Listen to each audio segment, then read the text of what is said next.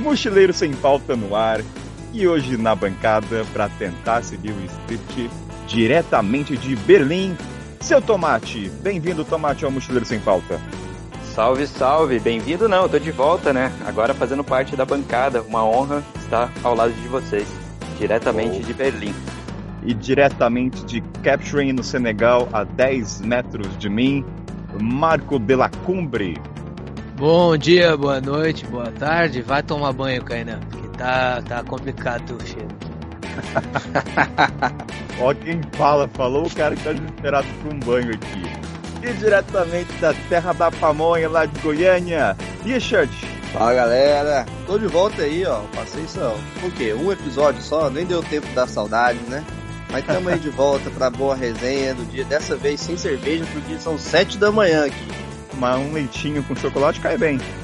Em, em algum lugar já tá liberado aqui, já passou do meio-dia, cara. Já tô pensando em instalar uma gelada. Pô, tem um pingado aqui, vou tomar um pingado com vodka, passa? Passa, oh, passa. Tá aprovado.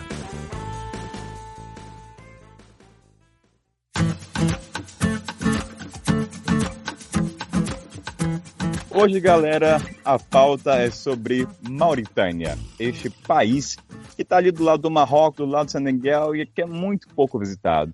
E hoje a gente vai falar sobre esse país, as peripécias do que eu e o Marcão estivemos lá recentemente. Mas eu vou deixar para o host Richard e o Tomate conduzirem o programa e falarem o que quiserem, perguntarem, e o Marcão a gente vai falar. Primeiramente, você já situou a Mauritânia, você já colocou aonde fica, mas eu gostaria de saber o que levou vocês à Mauritânia. Aonde surgiu Isso. essa ideia? essa novela tem que falar primeiro com o Delacumbre. Ele pode falar como esse romance começou. Essa história de amor entre Kainan Ito e eu teve muito da minha participação, né? Porque eu tava sem fazer nada no Egito, eu acho que eu tava no Egito ainda. Falei, ô Kainan, você que tá aí em Portugal tirando umas férias dessa África, eu tenho que ir pro Marrocos. Por que, que a gente não faz uma coisa diferentona, né? Faz uma lua de mel diferente?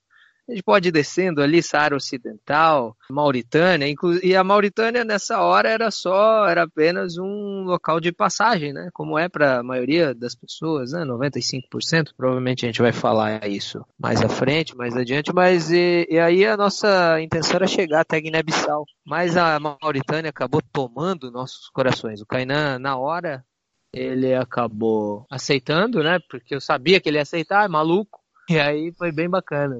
O trem já era a principal coisa que a gente queria fazer na Mauritânia. E a gente só sabia do trem, não tinha mais nada em mente. Era trem e acabou, a gente não sabia o que podia esperar. Então, acho que a Mauritânia, para grande parcela da sociedade, para mochileiros, conhece só o trem. Você não sabe, eu falo pela gente, sítios arqueológicos, ou museu, livraria, a gente não sabia de nada.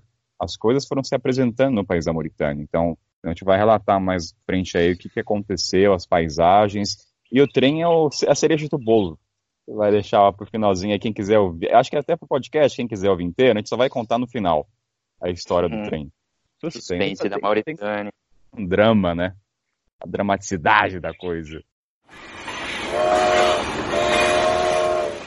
E vocês acabaram ficando quanto tempo lá nessa passagem? Cara, o visto é... era para um mês, num primeiro momento, falei pro Kainan pra gente ficar uns 15 dias e aproveitar o resto da África aqui, né? Como falei para vocês, a gente ia passar. Mas acabou que o país tomou o nosso coração, a gente fez bastante amizade com o povo local lá. E a gente acabou ficando quase um mês, um mês cheio, né, Kainan? Foi uns, uns 25 dias, não foi? A gente quase utilizou todo o visto que é para um mês. A gente pagou 55 euros no visto, porque não é barato. Eu falei, ah, vamos utilizar bem esse, esses euros gastos nesse papelzinho aqui no passaporte. Então fica muito mais tempo do que planejado. Era para um ser. Calor, um calor do inferno, né? Olha, foi o país mais quente que eu já passei. Puta que lá merda, viu? Qual foi a, sabe a maior temperatura que vocês pegaram por lá? Falando assim, sem pesquisar, eu diria que chegou uns 45 fácil de sensação térmica. Fácil, facílimo. Por... E a gente não dormia, que o maior obstáculo do país pra gente não foi o transporte. Se bobear, não foi nem o trem. Foi realmente dormir num calor de pingar. E não conseguir relaxar com certeza foi esse maior obstáculo. Mas agora o padrão tá mais alto, né? Até que depois do, do podcast junto com o Ricardo aí, a pergunta que não quer calar é: derreteu o termômetro? Tava pior que o Sudão? Bem, o Ricardo estava passando de bike no meio do deserto, não chega a isso. Mas creio que não deve ter termômetro na Mauritânia, não é uma coisa comum. Todo dia é quente, entendeu? Todo dia deve estar acima dos 35. Mas o termômetro acho que não derreteu, não, Richard. E como é que vocês entraram? Como é que foi o começo da, da saga? Bom, então, cara, a gente saiu de Marrakech com destino ao extremo sul aí do Marrocos, onde está o Saara Ocidental. E é uma, uma zona não reconhecida pela ONU, mas que é bem tranquila, não, acabamos não vendo nada demais lá, a não ser um nacionalismo exacerbado, como um cachorro mijando no território para manter a ordem por parte do Marrocos. Partir do momento que você sai do Marrocos, você tem os postos né, de controle da imigração marroquina, mas a partir do momento que você entra ali na terra de ninguém, entre a imigração do Marrocos até chegar na imigração da Mauritânia, é um cenário. Eu, bom, eu nunca vi esse filme, mas vou usar como exemplo porque todo mundo fala isso quando eu posto alguma coisa meio desértica.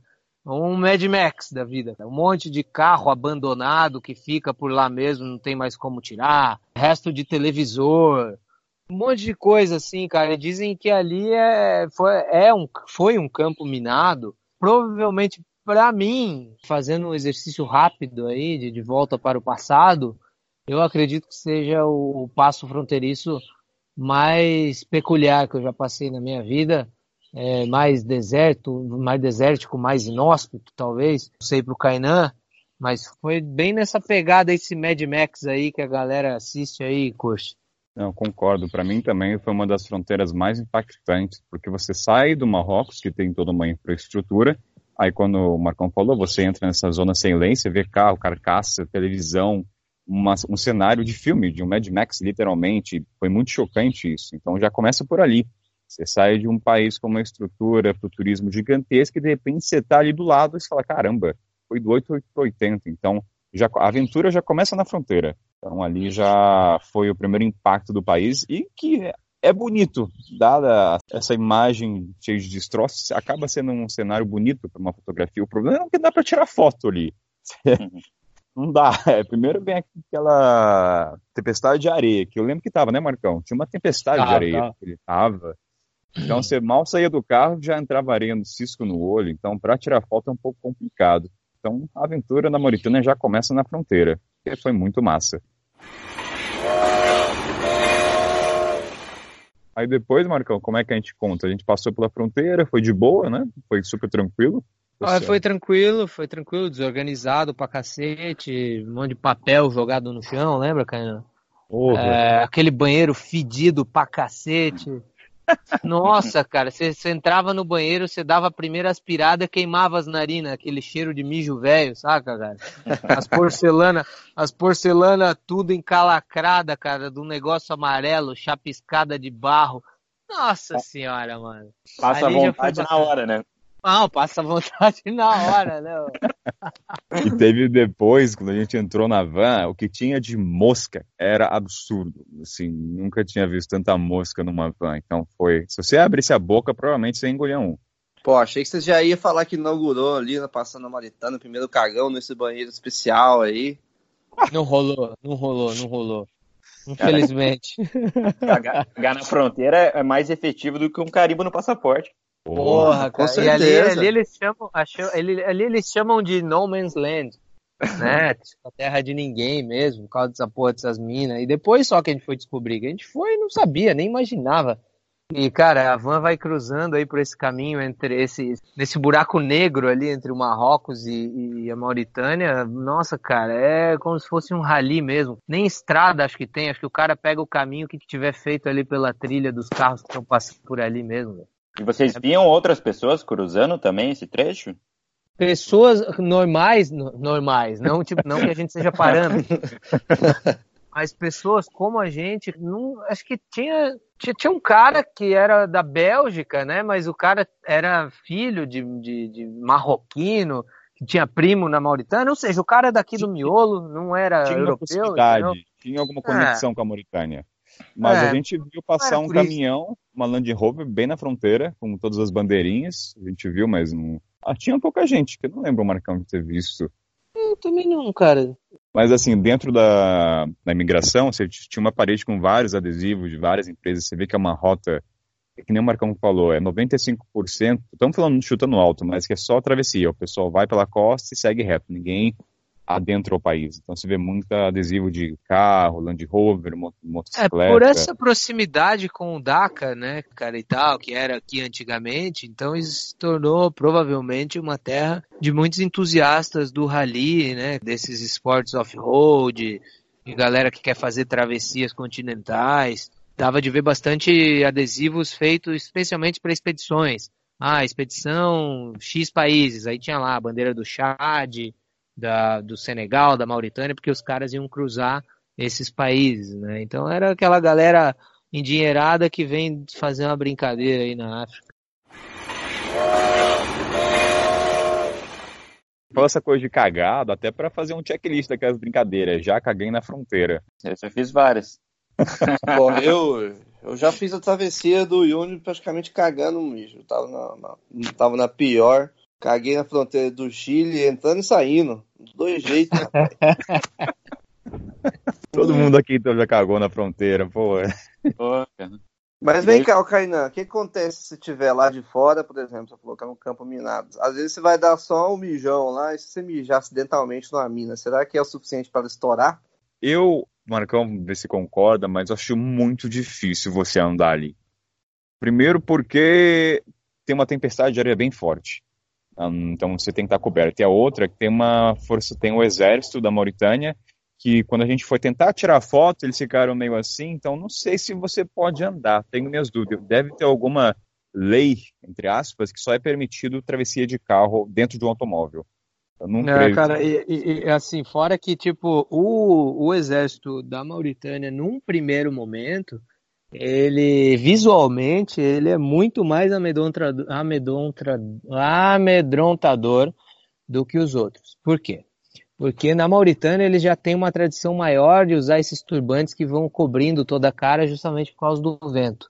Então você chega lá, tirando estereótipos, tá? É, puritanos de plantão, hipersensíveis de plantão, parece que você está chegando no, numa base do Estado Islâmico, estão tudo só com o olho para fora, com um monte de AK-47.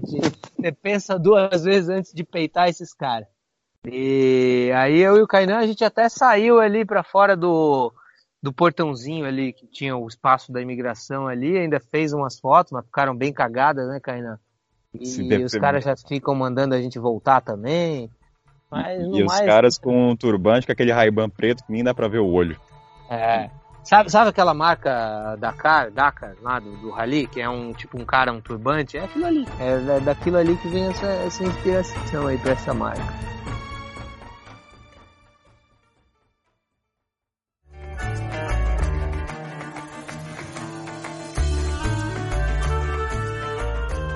E vem cá, como é que como é que funciona as coisas básicas aí da Mauritânia? Que língua que eles falam? Qual que é a capital, tem mais ou menos quantos habitantes, só pra gente ter uma noção de como é, foi o país aí, como, como vocês passaram por isso.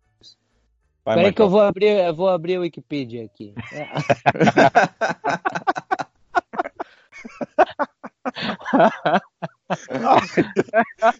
Ou vou mandar um áudio, né? É, tá ótimo, Marco. Eu Pô, pelo menos a colonização aí, a língua, pô. Eles, eles falam francês e árabe, né, Kainan? E... Mas lá ninguém fala francês, assim, não é o... Você passa é. na rua fala bonjour. É um salamaleco da vida. Então é, é. mais bonito. Cara, agora números, Kainan. Você lembra lá da capital? Lembra que Tem a gente viu um dado bastante interessante? Que a capital foi construída para, sei lá, 200 mil pessoas e hoje moram, sei lá, quase mais da metade do país é 4 milhões, que eu lembro que o Marcão ficou fazendo um vídeo lá, divulgação, 4 milhões, aí ficou na minha cabeça, é 4 milhões. Isso, isso, isso. pô, tá com o mesmo tanto de gente aí do Rio, pô, quase. O Rio e tem 4, tá, 5 milhões. E a gente tá falando da capital de um país com os maiores territórios do continente africano. Assim, é surreal. Você olha, ó, para brasileiro seria, vamos dar uma analogia aí, seria uma Campinas da vida, a capital deles, mas para pior no sentido de difícil, não tem prédio no país. Quantos prédios a gente viu, Marcão? No máximo um prédio de banco. É, o prédio do Banco Nacional, sei lá, um ou outro, mas assim, prédio com mais de três andares, assim, é Conta raríssimo. É, Você consegue é, contar. Não conta nem como prédio, né? E a É vestimenta também muda bastante. Eles, além o turbante, eles têm tipo uma capa azul, que eu acho que é É, um chamado Mauritânia. Bubu. Bubu, exato. E que negócio é quente pra caralho. A gente pode falar do casamento, esse Bubu. Que puta É. que lá merda. O casamento. ah, Vamos falar do casamento. O casamento é uma boa história pra galera saber os perrengues que a gente passou. Quem viu de fora, É, a, a gente, a gente achou que a gente ia passar longe de coisas mais erotizadas, mas a gente participou praticamente ali de um- uma lua de mel, né, Kainan? A gente viu a quase a pré-suruba. A gente estava presenciando. Não Vamos. Vocês para participar dessa, desse surubão? Não, Ah. não rolou a surubinha, cara. Pô, ia ficar com vergonha, cara. O rapaz brilhava, meu amigo. Felicidade na cara do garoto tava assim de excitação. Falou, vai embora daqui, galera. Me deixa embora. Zarpa daqui. E a galera tirando. Mas vamos. A gente pode contar desde o começo como foi esse casamento, porque são várias fases, não é um dia só. E tem a questão em que o nosso host, ele. Claro que ele convidou a gente porque queria que a gente presenciasse a cultura, mas também teve o lado interesseiro, entre aspas, dele, de querer. Marcão, a gente vai explicar, vamos contar desde o começo. Marcão, quer dar as honras de explicar como foi esse Cara, convite? vamos lá, do comecinho. Quando a gente chegou na casa do nosso amigo lá, eh, a gente começou a conversar, normal e tal, e de repente ele soltou, cara, vai ter um casamento aqui no dia tal. Porra, na hora eu fiquei de cara, porque, porra, todo mundo vai em casamento quando viaja. E eu tô viajando faz 10 anos e nunca, nunca fui num casamento. E aí eu olhei pro Kainan e falei assim, caralho, vamos ficar aí, porque nós vamos ter que ir nessa porra desse casamento aí. Agora eu quero ver como é que é. Nossa, cara, já me arrependi logo depois, assim, porque, cara, ia durar 50 mil anos. E pros caras, velho, não tem você dizer não, não quero comer, não, tô cansado. Eles vão, eles, os caras são uns trator, velho. Eles não entendem que você tem que ter o teu momento e tal. Aí, ô Kainan, me corta se eu estiver pulando alguma etapa. É, a gente foi pro casamento, cara. Primeiro que a gente pegou um táxi, acho que foi umas duas horas dentro do táxi rodando o casamento, pra, ir, pra chegar no casamento, né, Kainan? Eu acho que antes de falar do táxi, tem a história de comprar o Bubu, que já deu dor de cabeça já. Ah, é, manda essa aí, manda essa daí. Porque assim, o nosso host falou assim, olha, vocês têm que usar essa roupa tradicional local, que se vocês visitarem o Bubu, vocês vão ver, que é uma capa quente pra caramba e um pouco pesada. Não é confortável pra gente.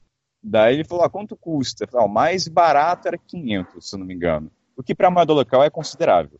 Aí falei, puta, Marcão, gastar 500 numa vestimenta pra usar e depois, entre aspas, descartar, porra, não vai rolar. Aí a Pô, gente tava 500 o quê, cara? Qual a 500? referência? Pera aí, Marcão, você lembra que Cara, 500 eu acho que é tipo 50 reais, né? Pera aí, eu vou abrir aqui um aplicativo de moeda. Pera aí, eu vou fazer isso agora enquanto o Marco vai falando. Eu acabei, eu acabei de digitar Bubu aqui, cara. Pô, eu usaria isso aqui no Brasil, cara. Não sei porque vocês estão pensando em descartar. Ah, vai ter o Nossa, calor imagina o tomate, o tomate com bubu, né, cara? A nova Ô, barba dele, esse, lançando lançando moda bronze, pro esse Brasil. bronze hortifruti aí dele, cara. Puta que Pô, eu acho que eu digitei errado aqui. Eu digitei Bubu, só saiu uma corujinha roxa aqui, Eu rapaz. escrevi Bubu Mauritânia. Bubu Mauritânia aparece. Ah, faltou a referência. Ô, Richard, custa 12 euros. Um bubu. O mais barato, o vagabundão. E assim, o problema é que era comprar e depois não usar mais, entende? Era melhor comprar uma roupa e se a gente fosse usar depois, então tava caro na nossa consciência, pesava comprar. Aí o Marcão Saquei. falou, porra, cara, vamos dar um migué, falar que a gente não encontrou e tudo mais. Aí a gente voltou lá e falou pra ele, olha, não encontramos, os caras queriam cobrar um preço muito maior. E é óbvio que a gente já estava esperando ele falar, não, não, não, vou dar um jeito. Aí ele conseguiu lá um bubu de graça pra gente. Mas vou te falar, meu irmão, a gente passou calor. Aí voltando pro táxi. Tá? Então vamos começar lá agora. É, aí a gente chegou, a gente começou a ficar rodando de táxi, porque o táxi tinha que passar primeiro na festa da casa da noiva, onde ficam lá, a mul- a mulherada ficava lá. É, são festas separadas e depois a gente partiu pro, pro clube do Bolinha lá, né? E aí só ficou um monte de macho dentro de uma sala com um monte de balde cheio de suco de caixinha, água e refrigerante. Os caras fazendo umas piadas completamente inocentes um pro outro, um rindo da cara do outro com umas piadas inocentonas, assim, eu olhava pro Kainan e falava assim, puta, cara, esses caras aí nunca, nunca escutaram um- uma piada do Costinha, umas coisas mais, mais agressivas, né, cara? é pra galera entender a piada, eles apontavam pra mim, ah, parece indiano, ha, ha, ha, ha. Tipo, isso, essa era a Não, piada. da não, galera. Bangladesh, Bangladesh, kkk. Cara, eu falei, puta que pariu, velho. Eu tenho que rir disso, sem cerveja, sem porra nenhuma. E a Mauritânia não, não tem um- uma fábrica de cerveja, porque por mais assim, pô, você vai pro Egito. Egito é um país, beleza, muçulmano e tal, mas tem uma cerveja que é fabricada lá. Na Mauritânia não tem, cara, não existe cerveja da Mauritânia. Então, assim, cara, é quase que impossível você conseguir álcool lá. E, e- nesse, nesse casamento eu só olhava pro Kainan e e um calor desgraçado. Olhava pro Kainan e falava assim, que que nós estamos amarrando o burro aqui? E a gente tava nessa sala com. Cara, tinha muito homem, devia ter uns 20 pra mais. Não tinha ventilador, tinha duas janelinhas, então tava um calor trancafiado. Não tinha Cara, aquele cheiro de virilha, aquele vestiário, vestiário de, de ferino, tá ligado? Quinta-feira vai jogar uma bola, negada vai tudo pro vestiário lavar o saco, velho, suado, aquele cheiro ruim do caralho. Mas- Você... a- E a cara Aquele da galera. de pentelho no bigode, né? Você via a cara da galera de derrota. Não tinha ninguém assim. Esse era o. E o nosso host falou, pô, vai ser legal. Vai... Assim, a gente tava criando expectativa que ia ser um puto entretenimento, sim, dados os padrões africanos. Mas quando chegou lá, a galera parecia que tava próximo de um suicídio. Sem sacanagem. Ninguém sorria, tava todo mundo com uma cara para baixo. Mas daí chegou a comida e as coisas mudaram um pouco. O banquete foi bom, né, Marcão? O banquete tava bom, O que, que, que rolou de comida? Qual que é a comida mais Cara, era típica? uma perna de uma perna de carneiro que veio num, num balde lá pra nós, assim, eles foram dividindo a galera em três, quatro, né? E aí veio no nosso balde lá, veio uma perna de carneiro, pão, que mais que tinha carneiro? Acho que era isso, né, cara? Acho que Era- tinha uma era- outra É, carne. tinha, tinha um arroz, tipo um arroz, mas eu não sei o que que era, mas tava bom, cara. Aí a gente deu uma acordada. E a gente achando que o casamento era aquilo, ali era só o começo. ali era só o começo de uma grande jornada. Porque depois do banquete a gente deu uma descansada e o Roxo falou, Kainan, agora é a segunda parte. Aí ele pegou a gente e assim, o Marcão a gente separou de carro porque as mulheres não podem misturar com os homens. Então a gente ia na frente, as mulheres iam atrás. Então o a gente se despediu ali. Enquanto eu tive que lidar com um cara que não falava inglês, falava francês e fala, continuava falando francês achando que eu entendia. Eu falei, porra, olha, nessas horas já tá cansado, suado, pingando, entendeu? Você quer tomar um banho, você quer dormir, o pessoal fode mais ainda. Quando você acha que tá pior, se prepara. Marcão, aí depois ele levou pra onde a gente foi depois? É, ele foi pra casa dos pais do noivo, que tava rolando um banzé lá também, lembra? Pô, é verdade. É que eu, eu fui depois. Eu parei. É, o Marcão. Como a gente tava em carro separado, o meu, motor, meu motorista, né? O cara que tava comigo, parou o carro e não falou nada. Eu fiquei ali sentado. E o Marcão tava no carro com a galera que acho que sabe, sei lá, tava mais empolgado, desceu e o Marcão já foi na frente, dançou, deve ter putaria lá. questão Não, não, não, não, não, não. Foi primeiro a casa do noivo, daí não deu nada lá. E aí depois a gente voltou lá pra onde era a casa da noiva. Aí, velho, quando você chegou, eu já tava soltando a franga lá com a rapaziada, velho. A negrada já tava tudo batendo palma em volta de mim e eu lá fazendo vergonha, né, cara? Passando vergonha alheia, mas olha, tinha muita. Ele me chamou pra dançar, mas eu me recusei. Porque assim, já dançar, não sabendo dançar já é um mico, entendeu? Já é pedir pra chamar atenção. Agora, não saber dançar com uma barba daquela e ser branco ainda no meio, puta, é pedir, é pedir arrego. Cara, acho que qualquer coisa que você fizer vai ser bem visto, cara. É, Vai ser uma dança nova. Fala que é o Kainan Style, que no Brasil é muito famoso. E- é, E no Instagram o pessoal ri da, da- mas não. Vai. Esse é o problema de viajar com o Marcos juntos, né, cara? Daí, qualquer coisa pode ter um videozinho sendo filmado seu. É, nunca se sabe.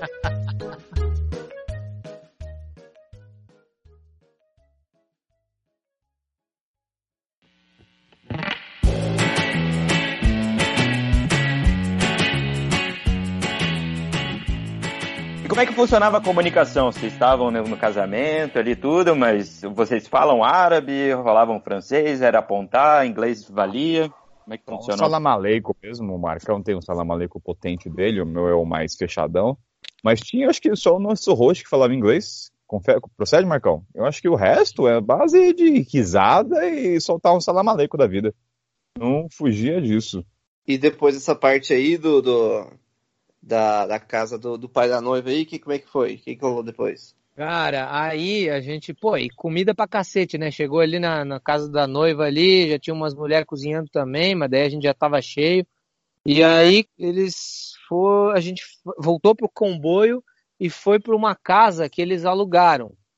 E aí ali a gente não sabia que era a casa do coito, né, cara? Ali era onde a mágica ia acontecer, tadinho. Ah, garoto. Esperando seus 30 anos para dar uma chegada, né? e aí, porra, cheguei lá, né, velho? Só que a gente não tinha percebido ainda. Ninguém falou, ah, nós vamos lá levar vocês na casa do coito agora. Não é, a gente só foi entrando em mais uma casa, como estava sendo já a noite inteira.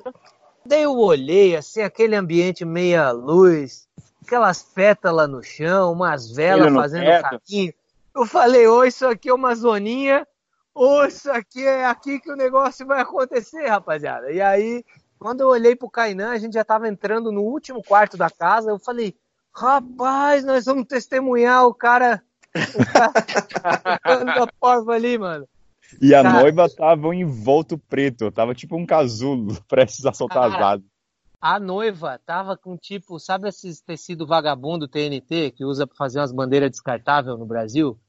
Cara, ela tava envolta num negócio desse preto, mas toda, ela parecia um, um chouriço, sabe? Essa, essa salsichona de porco que é preta. Parecia um chourição.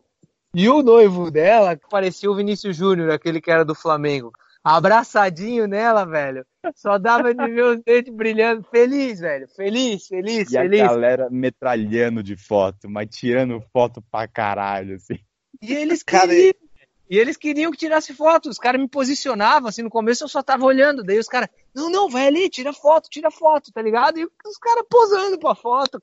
Foi uma coisa surreal, na cama, assim, deitadinho. Nossa, mano. Caralho, velho. Tipo, a, a Mira deitou, o casal deitou na cama. Eu tô imaginando a cena, o povo tudo em volta, tirando foto, é isso mesmo? Tirando foto. Tirando Até foto. a capa, a capa do podcast talvez pode ser a foto que eu tirei do, do casal, mano. Putz, cara, que, que quando, sem noção. Quando, uma, quando o Marcão subiu a história, teve uma galera que falou, pô, a mina tá parecendo o corpo do ML quando coloca em volta de um saco preto. Puta merda. Caralho. E a mina, cara, e a mina, mina tipo. Parecia um saco de lixo. Cara, a mina não falava nada, bicho. Nada, nada tava ali quietinha. Cara. Não dá pra ver, cara. Não dá pra ver nada dela. Não dá nem pra ver se tá sorrindo, se tá triste. Dá pra ver não, só mas, no olho, né? Cara, mas eu acredito que tava, que tava feliz, porque, tipo, a família dela tava feliz pra caralho. O cara tava feliz pra caralho. Assim, é uma felicidade bem inocente, sabe, Richard? É, uhum. Até para evitar, foi até bom que você tocou nisso aí, cara, porque muita gente ouvindo a gente falar nisso, Pode parecer assim, nossa, olha só essa cultura árabe, o que faz com a mulher. Mas de boa, cara, o que eu senti é que eles estavam bem felizes, as duas famílias estavam bem felizes. Claro, eu não vi o rosto da mulher, mas parecia algo que é bem tradicional para eles. As outras mulheres, inclusive, estavam lá, bem felizes. O Kainan pode contrariar essa minha, essa minha percepção, não, se ele, tem uma percepção não, diferente. Tá, né? Cara, parecia algo bem bacana todos estavam felizes. Eu acho que eu acho que é um grande, acho que para o povo da Mauritânia, pela nossa experiência desse tempo, é onde eles conseguem extravasar mais, onde homem e mulher podem estar mais próximos, dançar sem nenhum pudor. No momento que o Marcão dançou, o próprio nosso host falou, pô, aquele momento que a mulher dança, ela pode dançar sem ter o julgamento, porque a mulher não vai dançar na Mauritânia sem qualquer motivo aparente. Ela não pode ir num bar dançar, porque é uma sensualização da porra. Então, o casamento é o momento que ela pode fazer isso sem qualquer julgamento os nossos parâmetros de felicidade são diferentes dos, dos deles, então mas foi bom ter feito essa pergunta. Eles estavam felizes, sim. Saquei. Pô, que cena doida, cara. Mas e aí? Na hora de consumir o ato, o pessoal continuou em volta ou falaram, então, moçada, não, agora é... a gente vai dar a carta para, tá na hora de vocês vazarem, né? Rolou uma torcida ali, uma arquibancada, aplausos e tudo mais? Como cara, é foi? então, eu achei, eu até, na hora, eu acho que eu até brinquei com ele, eu falei, cara, eu acho que a gente vai ficar aqui com o ouvidinho coladinho na parede aqui para escutar se o negócio tá acontecendo ou não. Eu digo, tipo, na Colômbia, eu acho que tem uma tradição que a mãe fica com os noivos no quarto para ver se consumiu o ato ou não. Você vê, cara, tem um, um, um um oceano de distância aí, cara, e as culturas até que não são tão diferentes nesse sentido, né? As culturas mais ancestrais, vamos dizer assim. Né? E Marcão, também falar como é que era o espaço, por que a gente achou que ia ficar lá, porque não era um quartinho só, tinha uma puta sala, parecia que todo mundo ia ficar lá. É, eles alugaram, cara, é como assim, vamos pegar um Airbnb pra gente fazer um churrascão com piscina aí, rapaziada. Entendeu? Parecia isso. Né? Se fosse no Brasil, acho que seria nesse sentido. A gente cogitou, achou que ia dormir lá. Falei, caramba, a gente vai dormir aqui, os caras vão fazer o ato do coito ali do lado. Não pode ser. Mas aí a gente foi embora e aí continuou a saga. Aí a gente foi Não, pro deserto, a né? saga, nós cansado pra cacete. Aí tem um deserto lá perto lá do- da cidade. E aí o nosso host falou: Não, agora vamos dormir no deserto. Porra, nós com a casa dele lá, com um colchão, com tudo pra dormir, era só dormir. Ele: Não, não, vamos dormir no deserto. Nós nem queria mais, né, Kainan? Aí Nossa, sem banho. deitamos na areia, enterramos nossas coisas pra ninguém, ninguém roubar, supostamente. Aí o Marcão, quando não acorda, faz, sa- vai lá cavar e não lembra onde tá o negócio. Imagine se existisse álcool na Mauritânia, hein? É, Não, exatamente. não, cara. Eu, falei pro Kainan algumas vezes, cara, nessas nossas é, andanças aí, trocando as experiências e tal sobre o Islã e tal. Assim, cara, ainda bem que esses caras não bebem. velho. Se esses caras bebessem, velho, acabou. Acabou. Os carros já são tudo detonados. Os caras já dirigem igual uns loucos. Mas se os caras bebessem, cara, ainda bem. Alhamdulillah. Alhamdulillah. aí depois do deserto, aí por sorte nosso host falou, não, vai lá descansar, volta pra casa, aí depois vocês me ligam e voltam. Que continuaria ainda o casamento. A gente deu maior migué, falou, estamos cansados, ficamos na casa. Mas olha, foi o casamento mais cansativo, viu, pra mim. Pro Marcão, não sei, mas foi um Ah, strike. foi cansativo pra cacete, cara. De manhã pegamos um cafezinho, lembra, Kainan? E aí o cara queria que a gente fosse pra casa ainda pra ficar o dia inteiro jogando Playstation 2 com ele lá, pô. Com a rapaziada dele. Falei, puta que pariu, ainda vou ter que dar um baile no cara. Furei a concentração, ainda vou ter que dar um baile no cara, pô. O que mais, Marcão, a gente teve lá? O que a gente fez? Ah, a, gente, a gente jogou bocha com os tiozão lá. É, jogamos bocha na rua. Aquela vizinhança ali do, do, do nosso host era bem legal. Quero saber como é que você joga bocha sem ter um latão de taipava e um Malboro vermelho. Complicadíssimo, cara. O Malboro Vermelho até tinha, se quisesse. Complicadíssimo, cara. Não é à toa que a gente perdeu, né? Se eu tivesse com um latão de taipava ali, meu irmão, a negada ia estar puta da cara comigo, mano. Então, podemos falar que a delegação brasileira perdeu o campeonato de bocha na Mauritânia, então. Horrível, Exclusivo. horrível. Foi, foi um Ah. desempenho pífio. Que vergonha. hein? E a galera se diverte, tem outros esportes, o que que, fora a bocha, o que que rola de cultura local ali pra... Ah, o- um dos nossos hosts lá gostava bastante de futebol, dizia que sempre ia jogar lá com o parente dele. É, bom, futebol é, é foda, né, cara? Futebol é lugar, né?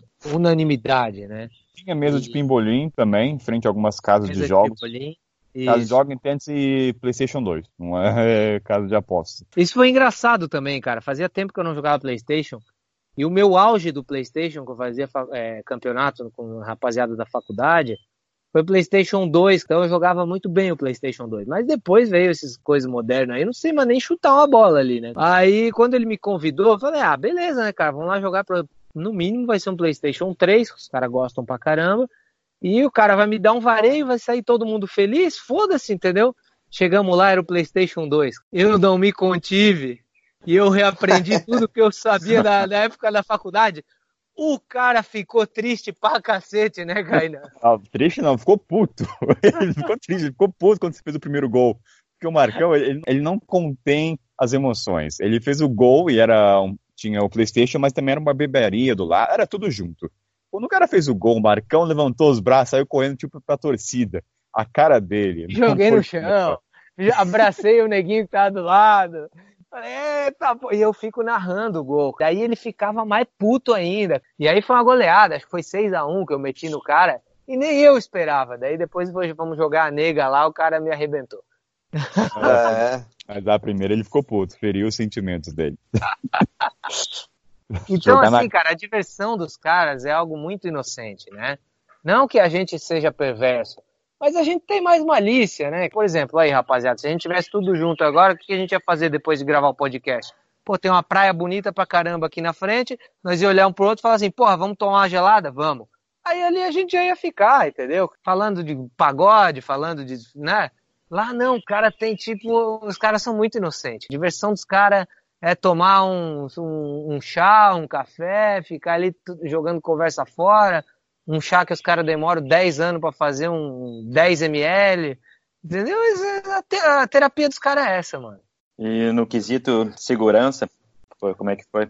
Andando nas ruas ali, foi tranquilo. O povo ah, brasileiro eu... não conhece a África direito, então já cria alguns estereótipos na cabeça.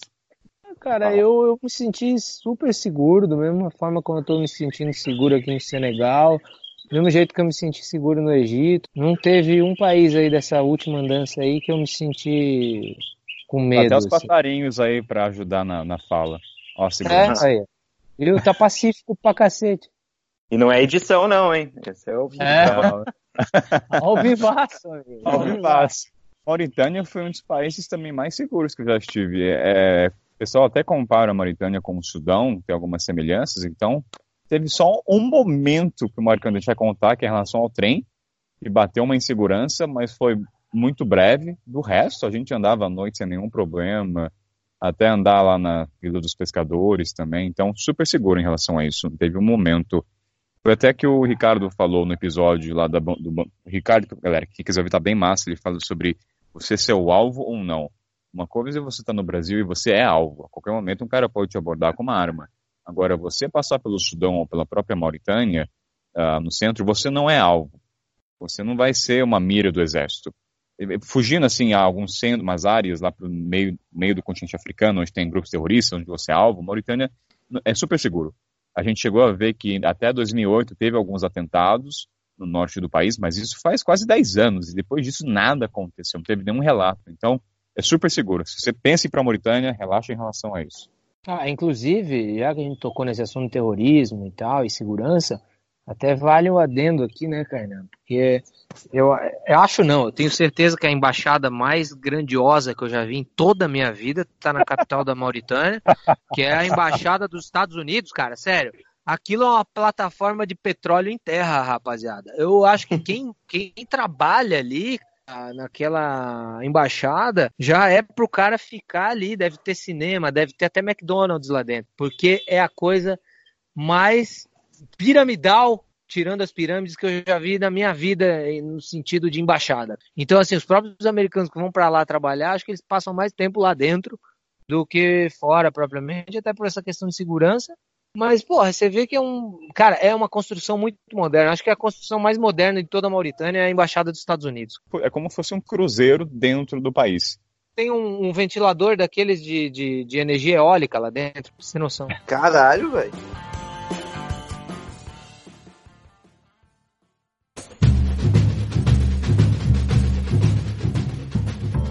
Vocês comentaram que a embaixada americana é uma coisa com energia eólica, toda piramidal. Queria saber, existe embaixada brasileira? E se sim, como é que, como é, que é lá na Mauritânia?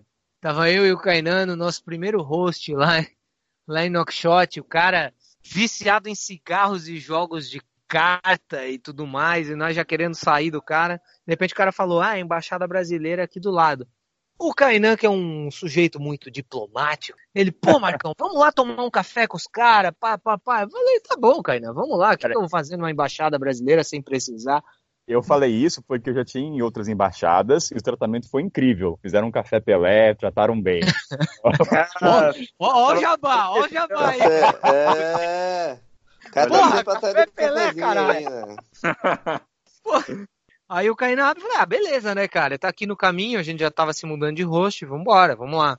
Cara, chegamos na embaixada brasileira, os caras botaram a gente pra dentro assim, tipo, é porque daí tem, tem uma por a porta principal, você entra, fica a guaritinha e tem mais uma porta, que é como se fosse a tua triagem ali, né? Kainan me corrige se eu estiver errado. E aí tinha os dois vigilantes da Mauritânia mesmo, super simpáticos, cara. Assim, ó, sensacional o tratamento deles. Eles tentando falar o inglês com a gente, pra gente se sentir bem. Os caras mesmo falaram, pô, agora vocês estão em território brasileiro aqui. Falei, porra, que massa, cara. Abracei os caras e tal. E daí eles chamaram lá alguém, né, pra vir atender a gente. A gente pensando, pô, vai vir um brasileiro aí, nós vamos se abraçar, porra, não vem, não deve vir brasileiro quase nunca por aqui. Só para complementar, Marcão, a gente também foi porque a gente tinha umas dúvidas sobre o visto no Senegal, só para ter a certeza. Isso, é, isso, era também, também tem, um motivo, já, já era... que estávamos lá, né? Não ia só filar o café. O café que não existiu, né? Aí, eu, aí chegou, cara, veio uma, uma senhora, assim, uma senhora com uma cara de francesa, britânica, sei lá, mas era francesa. Eu já não, eu já sou famoso por não gostar muito de francês, né? E aí chegou aquela senhorinha lá e não conseguia, não conseguia falar com a gente. Porra, nem inglês. Aí eu olhei pro Kainan e falei, que porra é essa, cara? Cadê os gerentes desse boteco aqui, cara? Aí ficamos ali tentando desenrolar com a senhorinha e tal. Ela foi para dentro, voltou. No que ela voltou, ela voltou com uma almofadinha, cara, um brasileiro. Ai, tô aqui há duas semanas, missão temporária, não sei o que. Eu olhei pro Kainan já comecei a pensar comigo, puta, cara. Um cara que não sabe negociar um táxi na rua, o cara é, é diplomata, tá aqui ganhando seus 30 conto por mês, velho. Eu tô bem arrumado mesmo, cara. Pra, pra começar, o cara, pra ser chanceler, aí o cara devia, no mínimo, ter umas viagens de mochila nas costas. E a gente tava para fora. Eles não abriram o portão. Tinha uma grade separando a gente. Fazia a gente sentir uma merda. Tinha esse outro detalhe. Não, tratamento terrível, né, cara? Não que a gente quisesse ser, né, super bem tratado, mas, pô, foi absurdo, assim. E aí, a gente começou a falar com a mulher em inglês e ela começou a traduzir. O cara começou a traduzir para ela. Não entendi. É, é que foi assim, a gente, essa mulher chegou e a gente perguntou em português, ela não falava português. Eu falei, vamos pro inglês, perguntar do Senegal. E a gente falava, ela continuava a falar francês. Ou seja, entendeu-se que ela não falava inglês. Falei, porra, mãe embaixada não fala inglês? Aí veio esse cara todo gomadinho e falou, olha, eu sou, que nem o Marcão falou, eu tô em missão temporária e tudo mais, eu vou perguntar para ela e eu traduzo para vocês. Aí eu fiz a pergunta pro cara, falei, como é que eu aviso o Senegal? Ah, o que acontece? O cara pergunta em inglês para ela. E ela responde em inglês para ele e traduz em português. Aí, ah. aí, eu, aí assim, eu falei, cara, o que que tá acontecendo? Você, ela fala inglês. Porra, é assim, tem que intermediar, eu não posso perguntar. Cara, ficou uma situação tão idiota. Mas tão idiota, o Richard Tomás, que eu não acredito que está acontecendo numa embaixada, cara. A gente tinha que perguntar em português o cara passava para o inglês para ela, ela voltava com o inglês para ele e ele passava em português para gente. Foi uma coisa assim, que, se a gente contar, a galera não acredita. Então, foi uma situação de, assim, de, de, de circo. Absurdo, será que, entendeu? Será que ela não estava querendo dar o um migué para vocês vazarem? Sabe quando você chega alguém, você fala, não, não fala inglês não, para a pessoa vazar, você não, não tem então, que resolver ela, aquilo? Ela podia ter dado um migué no começo. Mas aí quando o cara chegou, ela fala inglês, ah, então beleza, então pergunta pra ela direto. Não precisa ficar passando ping-pong, porra. Foi uma situação ridícula, ou seja, aí, se, se você, cara, que tá, você que trabalha aí na embaixada na Mauritânia, pau no seu cu. Vou falar a palavra Porra, cara. Tirou, tirou o japonês do sério, cara. Primeira vez que eu vi. Ô, eu vou falar para vocês, o que deixa daí revoltado, que eu fui não esperando nada lá. Mas eu acabei saindo de lá, tipo, puto, tá ligado? Eu fui pra um 0 a 0 e saí tomando menos 5 ali, entendeu? E aí, porra, você sai pensando, caralho, velho. Cada um que trabalha lá, cara, não ganha menos dos seus 10 mil ali, velho. Entendeu? E aí, porra, velho, uma senhora francesa lá, cara, recebendo do governo brasileiro esse é um mofadinha que não sabia nem amarrar o cadastro, entendeu? Porra, os caras mais massa foram os vigilantes da Mauritânia, que são os mais fodidos do lugar. E só um adendo, as embaixadas do Quênia, o Gana que eu fui, tratamento muito massa, pra caralho. Então, assim, Mauritânia, exceção. Eu acho que foi a única coisa ruim, né, Marcão? De tudo assim, coisa, realmente, a pior experiência foi embaixada. A pior experiência da Mauritânia não veio do povo da Mauritânia. Não, não. não. Olha só, esse é um bom comentário ali.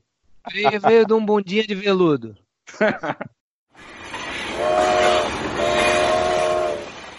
Tá, aproveitando a, a, pesquisa aqui, ó, tava dando uma olhada e vi que a Mauritânia aí tem uma das grandes variedades de peixes aí do continente. E eu também me recordo vagamente de ver aí no story de vocês dois, vocês passando por um mercado, fotografando um pessoal local. Conta um pouquinho dessa experiência pra gente, como é que foi. É, então, cara, a Mauritânia fica ali na curva do, do Atlântico Norte ali. E dizem, né, que é o principal local onde se concentra a melhor fauna marítima aí para você fazer a pesca aí e, e, eles são um grande exportador aí produtores de peixes. Eu venho de uma região no sul do Brasil que é o grande polo pesqueiro do Brasil obviamente a gente é muito mais desenvolvido que os caras, né? Até porque eu olhei, tipo, as indústrias de, de pescado ali ao lado, parece ser algo muito mais artesanal do que propriamente industrializado. Né? Mas, segundo o nosso host, né, e aí são informações de pessoas locais extremamente passionais em relação ao seu país, talvez patriotas demais, que ele, ele dizia pra gente que não, aqui não existe lugar melhor para peixe do que a Mauritânia. Eu até acredito, porque realmente é uma faixa marítima ali sensacional, a água é de uma temperatura boa, mas é, me pareceu algo muito mais artesanal, né, com as inclusive as embarcações, né, que não devem ir muito para alto mar, feitas assim de madeira, sem cabine, sem nada, mas é bastante interessante o, o trabalho deles ali limpando o peixe o dia inteiro, um fedor, barco indo, barco voltando, os caras arrastando rede para lá e para cá. E aí a gente, eu, como eu gosto de fazer muitas fotos de cotidiano, eu acabei aproveitando lá uns dois ou três dias que eu e o Kainan fomos lá e a gente acabou é, conseguindo retratar ali o dia a dia dessas pessoas, tentando da forma mais natural possível por ser cotidiano, né? Então por isso que muita gente pergunta pro Kainan por que, que ele filma escondido. Imagina você branco na sua vila aí no Brasil e aí de repente vem um monte de negro, turista, meter a foto na sua cara porque você é negro, porque você é branco e você está ali no teu dia a dia, né? Tem gente que não ia gostar, tem gente que é mais extrovertida, posa para foto, até pedem para você, mas no caso ali na Mauritânia foi mais da nossa parte mesmo de tirar a foto escondido da maneira mais natural possível, até para retratar bem o cotidiano deles, né? Até o policial abordou a gente, falou, olha, não tira foto, foi super simpático, e a gente já com o pé atrás, achando que ia pedir passaporte, deu toda a instrução, olha, não tirem foto aqui. Foi bem massa o tratamento dos policiais com a gente. Não é. teve nenhum momento com policiais corruptos. E a galera, Richard Tomate, a pessoal pergunta, ah, por que o Marcão tira foto daquela maneira, ou por que eu filmo diagonalmente, fingindo que estou falando com a minha mãe. Eu acho que é como o Marcão falou, é como se o cara fosse negro, viesse o Brasil numa Vila Branca e tirasse foto. O pessoal não curte, então você tem que passar desapercebido. Não dá para você meter a câmera. E tem, como falou, tem muita gente que não gosta. Ah, mas se você for pego, Kainan, cara, eu sempre coloco o telefone no meu ouvido, eu não tô olhando pro celular e finge que eu tô falando com alguém. Então a filmagem é só para o pessoal entender ao redor como é que funcionam as coisas. Isso não é só na Mauritânia, não. Zimbábue, quem já viajou em país africano sabe que fotografia não é bem vista. A imagem do fotógrafo ou mesmo jornalista é péssima. Todos eles colocam você numa caixa, que é para reportar, é da, da BBC ou da CNN, num contexto negativo. Então, eles não têm essa cultura de tirar foto artística, não existe.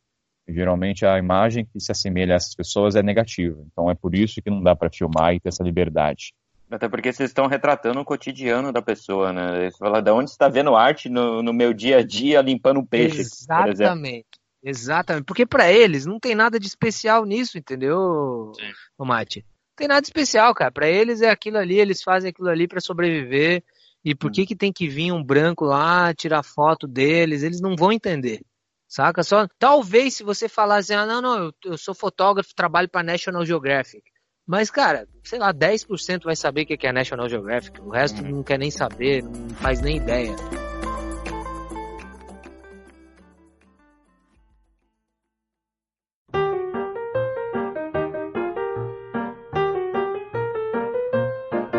Quero saber do trem, né, velho? Eu tô aqui na, eu tô na expectativa igual os nossos, nossos ouvintes aqui. Então vamos lá, vamos pro trem então, Marcola?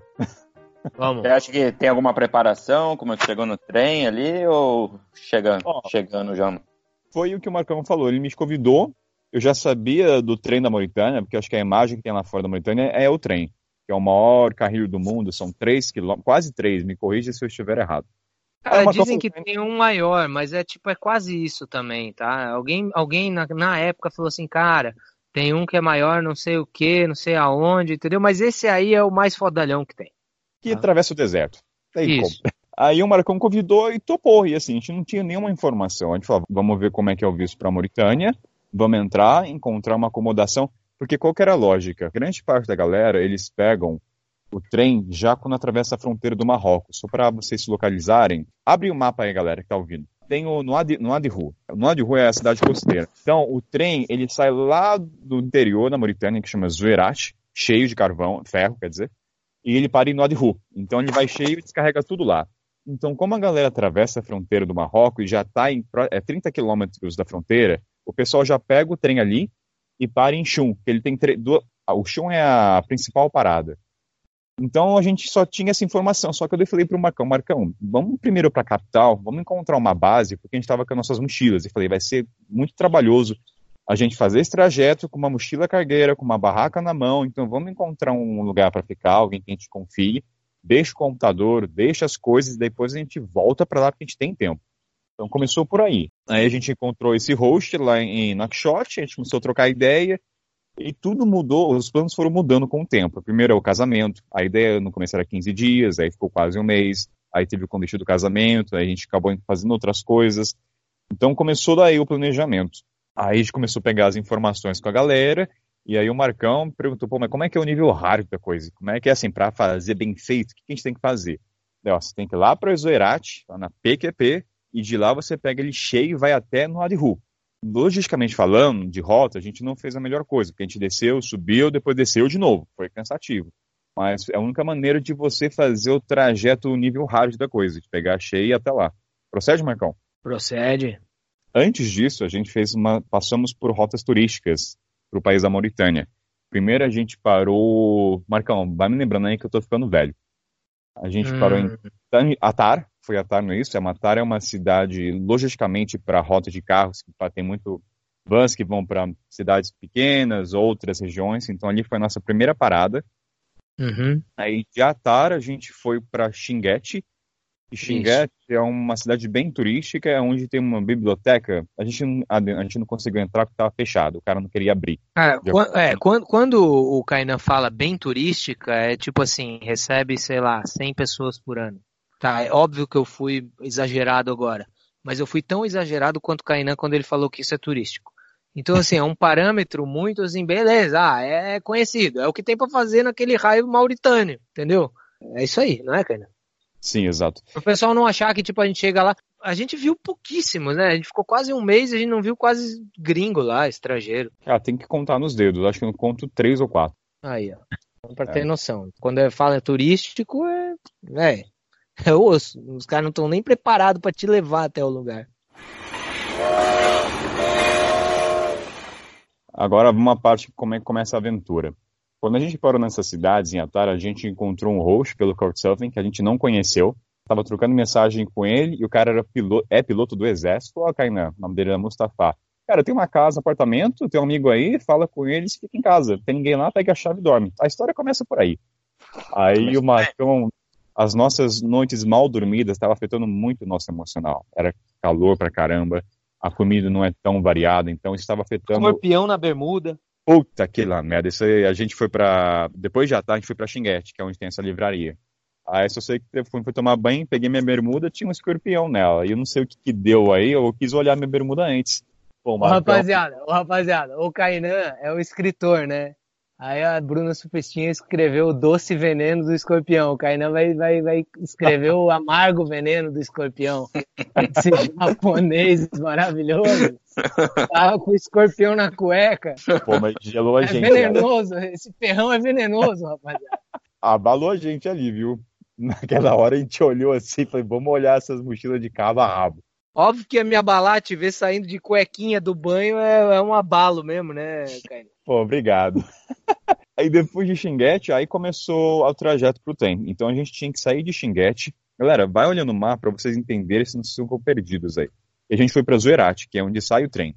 Aí a gente não tinha nenhum contato para dormir e, e, o nosso plano é, Marcão, vamos chegar lá e vamos encontrar um hotel. Vamos com é, tempo. Tinha barraca também. É, Aí chegamos cedo na cidade, foi super tranquila a viagem, nada assim para contar. Aí a gente começou a andar pelos hotéis, alguns lá fechados, nem tinha gente para atender. Aí beleza, passou o tempo, fomos encontramos dois lá, um tava com a Mauritânia, ela mudou a moeda recentemente, então a antiga moeda tem um zero a mais e agora a nova não tem. Ainda se mantém o valor antigo. Se o cara falar 2.500, quer dizer que é 250. A gente foi no hotel, a gente vê lá o preço, ah, Camarcão, tá aqui 2.500, é, 2.500 quarto duplo. Falei, porra, deve ser da moeda antiga, né? Moeda local nova é caro pra caralho.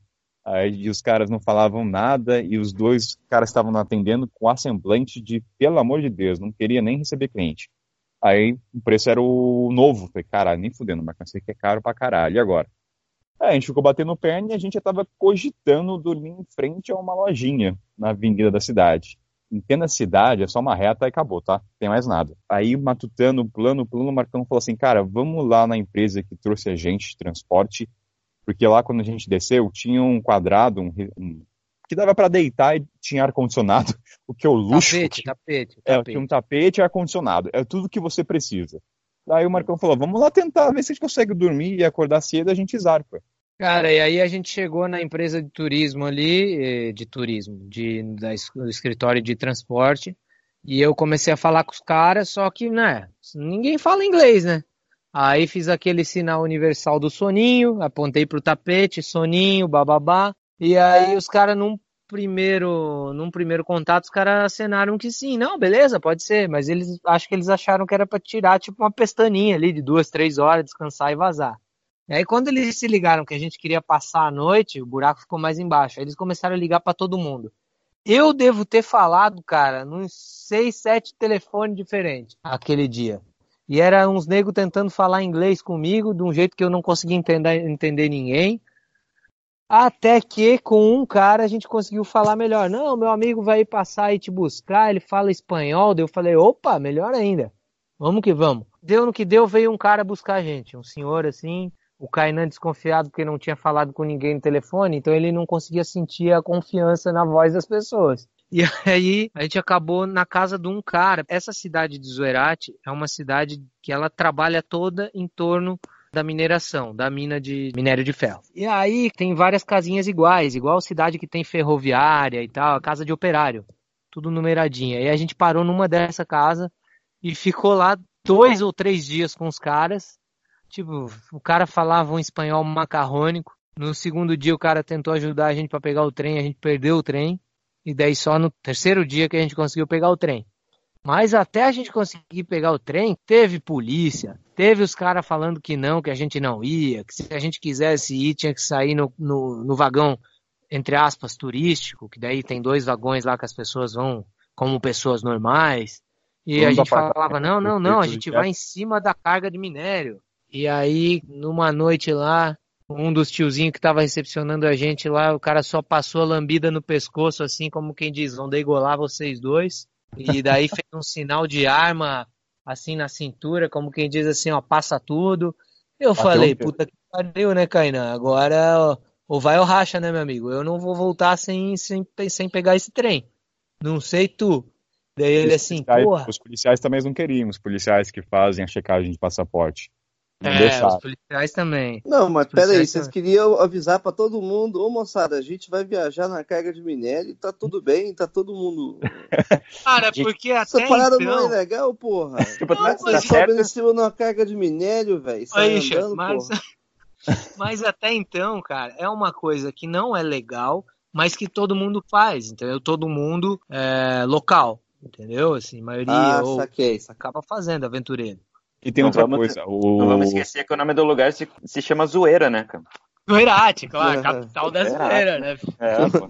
E Richard, você falou do exército, é porque eles perguntam, porque tem muitas checagens. Desce no carro, pega o passaporte. Aí não tem como você falar onde é que você vai. Você tem que falar que você vai pegar o trem, não tem como você mentir, ah, vou voltar. Entendeu? Você tem que falar pro cara. Eles sabem que a gente tava ali pelo trem, porque não tem nada para fazer lá. Não tem nada, só tem o trem, tá ligado? Então, tipo assim, a gente podia falar, dizer, ah, a gente veio aqui ver se a gente tá resistente ao tétano desse ferro aqui.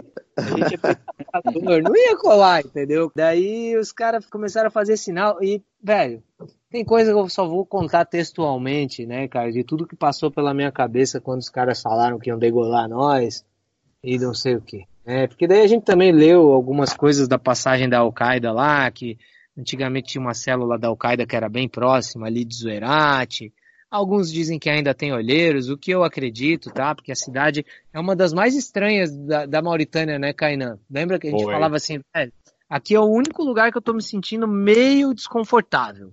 É, tipo, ah, não, é, não vou fazer aqui um, um sensacionalismo de Kim Jong Kleber aqui, mas, cara, eu, foi o lugar assim que eu mais me senti desconfortável, foi lá. Né? Desconfortável, não inseguro. Né? Que fique claro. O, trata, o tratamento local era um pouco diferente dos outros. Dá para sentir. Então, é uma, Ah. uma indiferença que eu não sei explicar em palavras, mas tinha alguma coisa no ar que não. Zona de mineração, né, meu amigo? É, Zona- É, aquele ar de zona de mineração onde você sabe que o bicho pega, né? É, eu sou criado em cidade portuária. É, é desse jeito, Richard. É desse jeito. Né? Negada já é mais malandra, entendeu? Só que aqui Uhum. o, ma- o- o malandro aqui a gente bota no bolso, né, cara? E tem um desafio de pegar o trem, que a gente foi bem de começo, os horários. É muito. Você não, não tem um- uma tabela mostrando o ônibus, o trem sai às 10 da manhã. É muito subjetivo. Então o cara liga para alguém e fala, vai sair tal horário, você não sabe que horas vai sair. E quem detém informação são os locais, então você fica muito à mercê.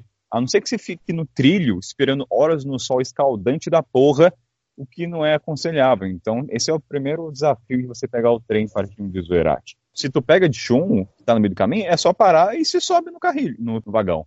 Mas quando você tá na base de onde sai, você não sabe que hora sai. Então você fica meio à mercê dos fatores externos. Então a gente não conseguiu pegar de primeira.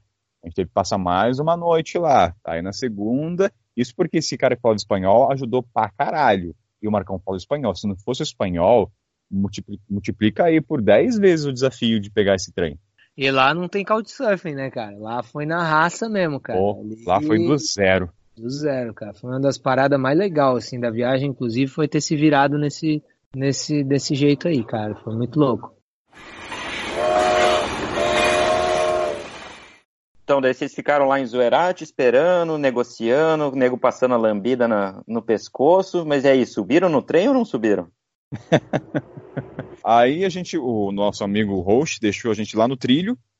Aí tinha só uma parte do vagão. E eu sou desentendedor de trem. Eu não entendo bulhufas. Eu não entendia como é que conectava. E o Marcão explicando. Eu, aham, entendi. Aham, beleza. Aí eu meio desconfiado.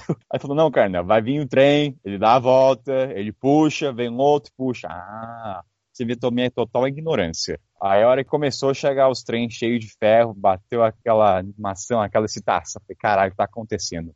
Tamo aqui, cara, agora não tem volta. Aí Marcão foi lá subir, quando chegou ele subiu para ver os vagões e acho que foi o primeiro, né, Marcão, que você viu e já tinha um saco de farinha de milho. Cara, tinha, o, o vagão tava, tava cheio, assim, abarrotado, tinha uma montanhazinha, assim, de, de minério de ferro, e aos lados não fica o minério, assim, né, fica tipo uma montanha, então a- a- ao redor ali da montanhazinha fica um vão, assim, e aí os caras estavam carregando de farinha de trigo, pra, também clandestinamente, mas também não tem fiscalização, então foda-se, um sacão de farinha de trigo, eu olhei assim e falei, Kainan, temos até caminho aqui, meu amigo. Aí, aí o Kainan já subiu logo na sequência. A gente falou: caralho, velho, tá mais confortável do que a gente imaginava. E os caras dali é. carregar de farinha de trigo, né, cara? Mal eles imaginavam que a gente ia mijar em tudo aquilo ali. Pô, Só- imagina esse pão com esse tempero agora, hein? Ah, Ah, uma gostosinho. delícia, né, quer saber só se rolou um cagão aí nesse trem em movimento também. Não rolou, Richard. Infelizmente, cara, eu queria muito cagar nesse trem, velho. Mas eu queria muito. Eu queria muito, mas não deu, não deu. Estava ressecado? ou as condições não deixaram? Não, cara, pô, a latrina do nosso amigo lá de Zoerate era muito boa. Eu olhava pra latrina dele e falava, pô, já vou meter um barro aqui, né? E- Pra não, não estragar o romance do momento. Você chega e espera É. por tanto essa, aquela situação e chega lá e dá uma caganeira, porra. Pelo menos rolou um mijinho, que evaporou logo logo. Na é, poeira. mijinho. E massa de mijar no vento é que vai, né? Vai que vai. Você vai tudo gadelhado. Mas tem uma coisa da- do saco de farinha que depois a gente parou pra pensar. que é- é confortável, que você consegue ter um um lugar macio. Só que tem um porém. Você fica no mesmo nível do vagão. Não tem uma proteção do vento. O que nos fudeu pra caralho. O que É, acontece? Nossa, o Roxo falou assim: geralmente a galera vai, tem aquela vala nas, nas bodes, então você consegue ter uma proteção da parede do vagão. Então você não toma vento. Então, assim, tem um pós e o contra aí. E o nosso contra foi: a gente ficou exposto ao vento pra caralho. Aí a gente vai contar que a gente pegou chuva, né, Marcão? A gente que é exclusivo isso. Cara, choveu no deserto, cara. Olha isso. E choveu, viu? Não foi pouco, não, cara. Com o trem em movimento. Tava lá de boa, o Marcão ouvindo um Fox on the Run. Essa é a música. Aliás, vamos tentar colocar essa música, né, Marcão? Essa é a A, música a do música trem. tema, né? É. Do, paramo- do paramoroso aí da novela. Toda vez que a gente escuta um Fox the Run, a gente lembra desse momento. É, claro, a vista é do caralho, você vai parando, você vê aquela vista que não tem nada em volta. Quando para é um vilarejo, uma cidade pô, só uns casebres, então é, visualmente falando é do caralho.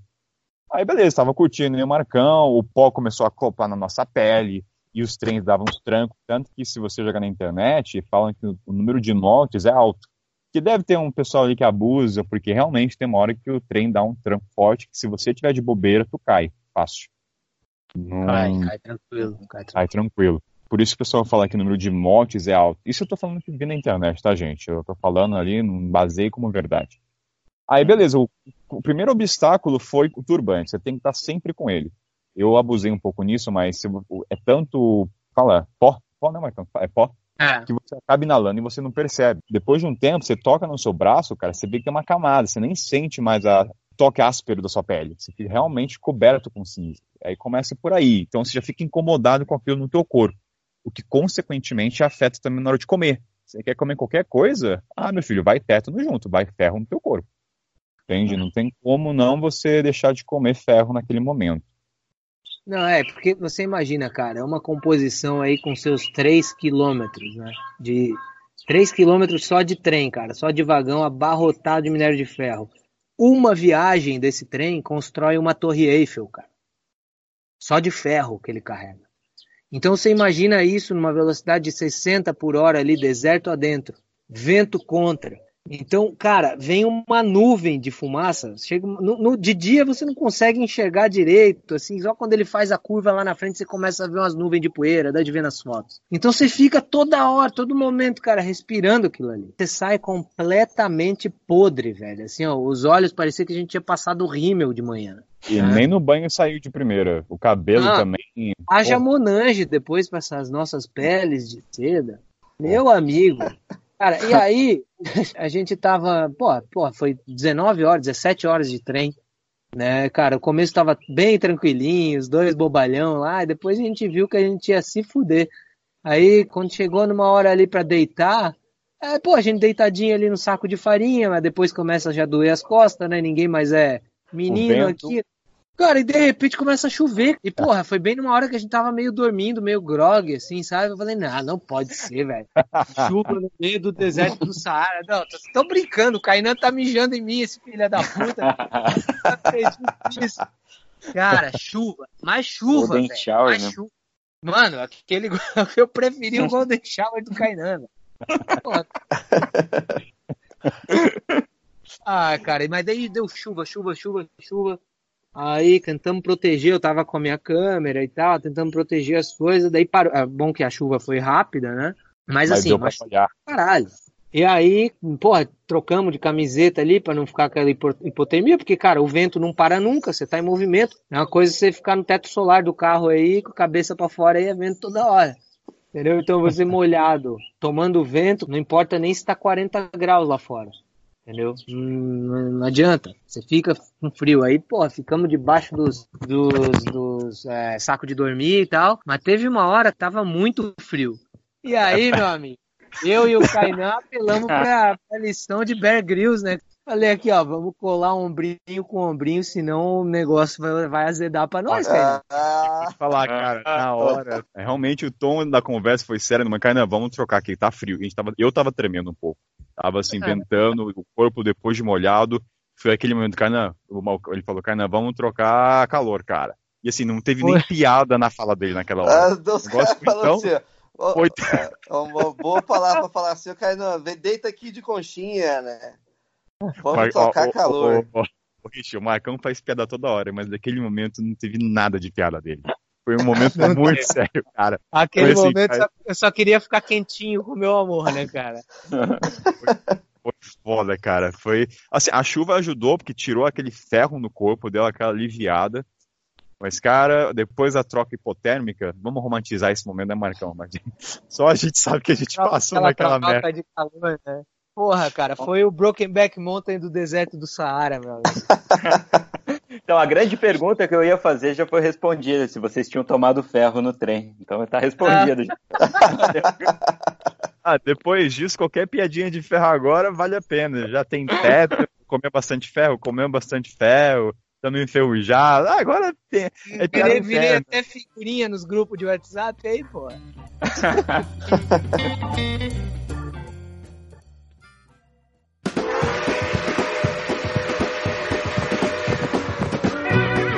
Então me diga uma coisa, vocês falaram que o trajeto inteiro demorou 19 horas, mas nessas 19 horas, quantos quilômetros vocês percorreram?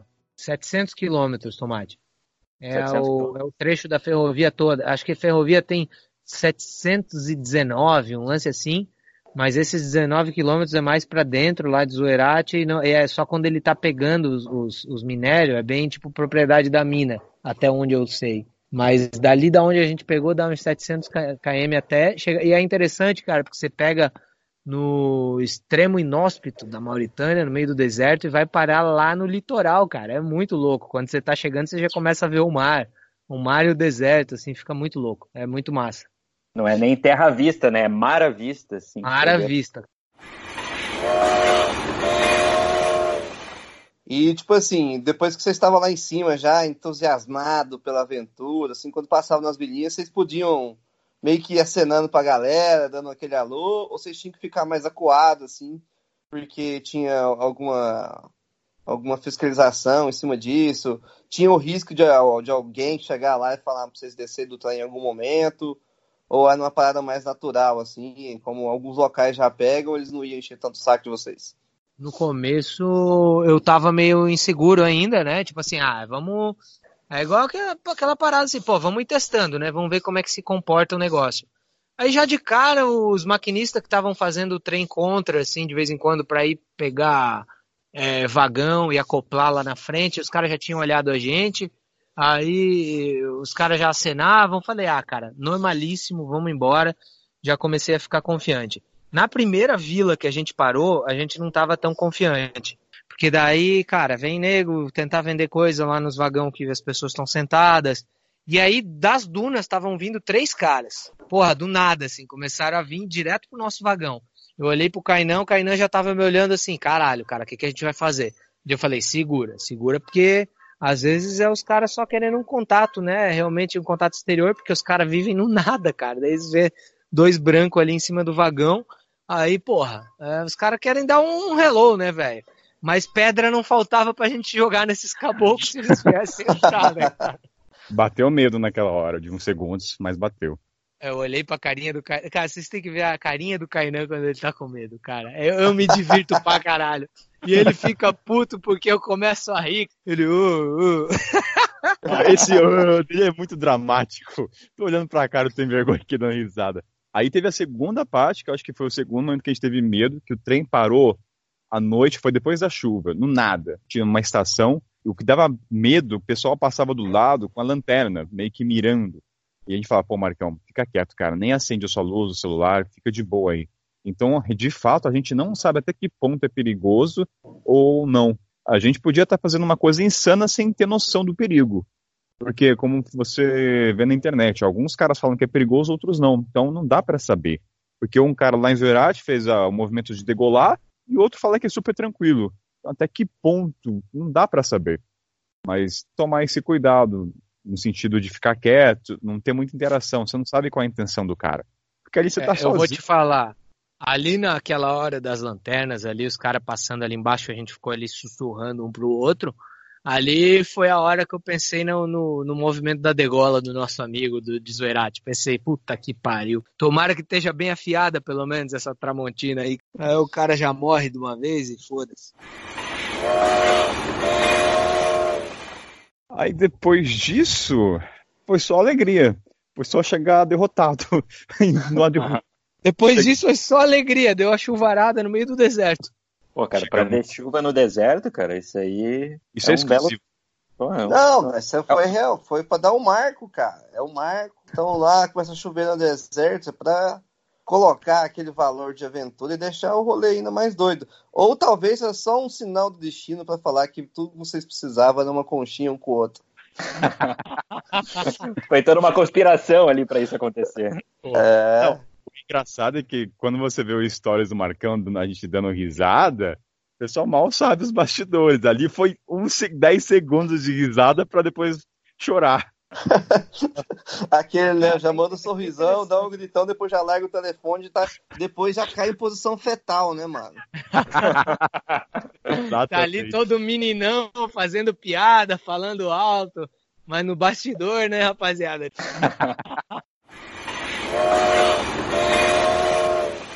Aí você vê a galera já correndo em direção aos trens, eu acho que para sacar o produto, que é a farinha de trigo, né? Que os cara... Eu não sei como é que eles sabem qual vagão que tá, deve ter uma numeração, porque os caras estavam bem próximo do vagão. Aí a gente chegou e já tinha uns taxistas olhando pra gente. Olha, só sei que a gente chegou acabado, uma cara de puto, mau humor do caralho. E aí teve consequências. Não foi assim, ah, descemos, voltou, dormimos num, num hotel, um albergue, não. Eu fiquei doente uns dois dias nariz entupido, garganta, dor de cabeça. O Marcão também, se não me engano. Deu uma porrada na gente essa viagem. Então acho que é muito difícil você sair ileso sem qualquer. Eu não sei se a gente tem sequela. Eu acho que um dia não é suficiente. Anos de vida perdemos aí. Quanto foi nos subtraído. Daqui a pouco estão te chamando para os Vingadores, o novo Homem de Ferro aí, né, cara? Ferrujado. Só se for ferro ao mesmo tempo. Se não fosse a água, a chuva, até que poderia ser. Mas a chuva deu aquele gostinho a mais. E me diga uma coisa, vocês fizeram desse jeito não convencional, no minério e tudo, mas vocês mencionaram que existiam lá dois vagões que era aberto para público, que teoricamente seria o que vocês deviam. Tá? Mas é, chegaram a investigar como é que funciona? O povo normal pode ir? Pode, eu acho que até pagam um ticket, Tomate. Eu tinha um cara lá cobrando é, a entrada do, do, do, povão ali nesse vagão, mas não é nada também. Cara, é um vagão todo podre, todo detonado, só que tem cadeira. Entendeu? Uhum. Só que, cara, desde o primeiro momento, eu já falei, tinha um vagão que tava sem nada, assim, ó, tipo, só tinha uma cabrita dentro, uhum. não tinha ferro. E aí, no primeiro momento, eu pensei, ah, deve ser aqui que a gente vai. Mas quando chegou aquele demônio daquele trem, todo abarrotado de ferro, olhei pro Caidé e falei assim, é lá em cima que nós vamos, cara. Mas não tem, já tô. Tamo aqui, velho. Tamo aqui, já era. Acabou. E o local que a gente falava, olhava pra gente e falava: não, não, não. Sabe, olhando assim, Debiloid, pra que tamanha loucura? Estampado assim, idiotas, vai em frente. Não, e assim, rapaziada, até pro pessoal que tá ouvindo o podcast aí, pra ter uma, um contato visual aí com toda essa peripécia, acabou que naturalmente eu fui. No começo eu falei, ô Kainan, a cada uma hora eu vou fazer um 15 segundos de story pra ir mostrando a nossa cara de acabado. Só que, cara, isso depois do segundo, do terceiro, você já nem lembra mais, você já tá todo maluco, meus stories são feios, todo mundo sabe. Eu, tipo, pego o celular, ligo e faço de qualquer jeito. Mas acabou ficando uma parada tão escrota que ficou naturalíssimo, assim, a saga. Então tá lá nos destaques do Instagram, lá tá, até aparece uma foto desse vagão aí que é pra pessoa normal. Aparece tudo, aparece a chuva. Quem gosta de se divertir com a desgraça dos outros, recomendo. Tem selfie, tem selfie da conchinha também, não? Pô, a conchinha. Não, apareceu. Apareceu um tipo que eu tô coladinho no ombro, falando assim: olha aqui, ó, eu e o Cainanzinho trocando um calor humano aqui, porque senão nós vamos pro Beleléu, rapaziada. É, pessoal dá risada, mas na hora não foi engraçado porra nenhuma. Aquele, é, aquele vento. E daí depois se recompuseram ali, ficaram mais uns dias para voltar as energias. Cara, e... aí a gente parou em no Adbu, lá, que é a cidade litorânea, ficamos um dia só, o Kainan já começou a ficar bem podre. Eu, depois de uns dias, comecei a ficar bem podre, mas daí a gente voltou para a capital, onde a gente tinha um amigo lá. E aí a gente ficou uns dias na casa do nosso amigo, já estava habituado com a vizinhança dele para poder pegar a estrada aqui para o Senegal, né? Que também foi outro demônio de viagem. Nossa senhora. Ah, tanto que o trem acabou com a gente que a gente ia visitar o cemitério de barcos. Mas eu, o Marcão, estava tão cansado, falei, não, cara, vamos pular isso aí, porque realmente é uma viagem que acaba com você, tanto fisicamente e psicologicamente. Então a gente acabou pulando essa etapa. O cemitério estava no espelho, né? Ah, o cemitério estava no espelho, total. Total. Acabado, mano.